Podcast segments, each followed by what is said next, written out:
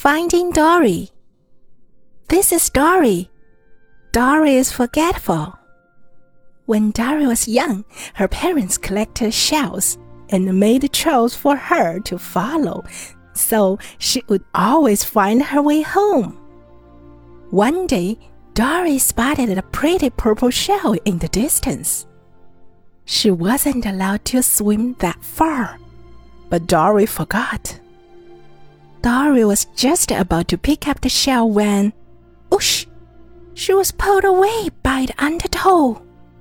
Suddenly, Dory was all alone. She couldn't find her way home. Eventually, she forgot what she was looking for. No one was able to help, and then she crashed into Marlin. Marlin was far from home, too. He was looking for his son, Nemo. Dory helped Marlin cross the ocean and find Nemo. She went to live with them in the coral reef. She finally had a new home. One day, Dory went with Nemo's class on a field trip to see the stingray migration. Dory got pulled into the undertow. When Dory returned to safety, she was flooded with memory of her mom and dad. She remembered where she was from. Dory wanted to go home. With the help of some old friends, Marlin and Nemo joined Dory on her trip across the ocean, all the way to Morro Bay, where she was scooped up and taken away. Dory found herself in a tank inside the Marine Life Institute. This was where she was from.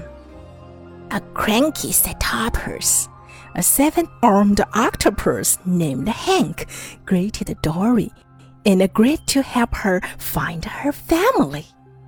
He had three hearts after all. Dory, is that you?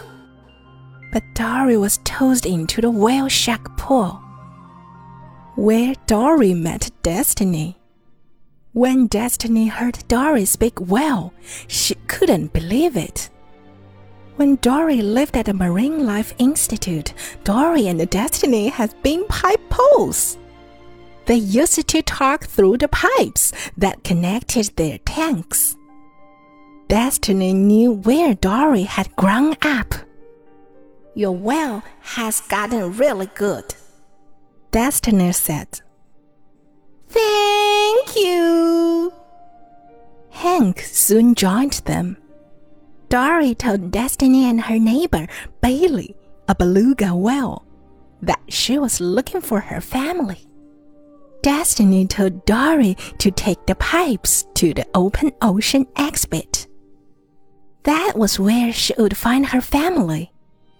Dory was worried and he would get lost in the pipes, so she found another way.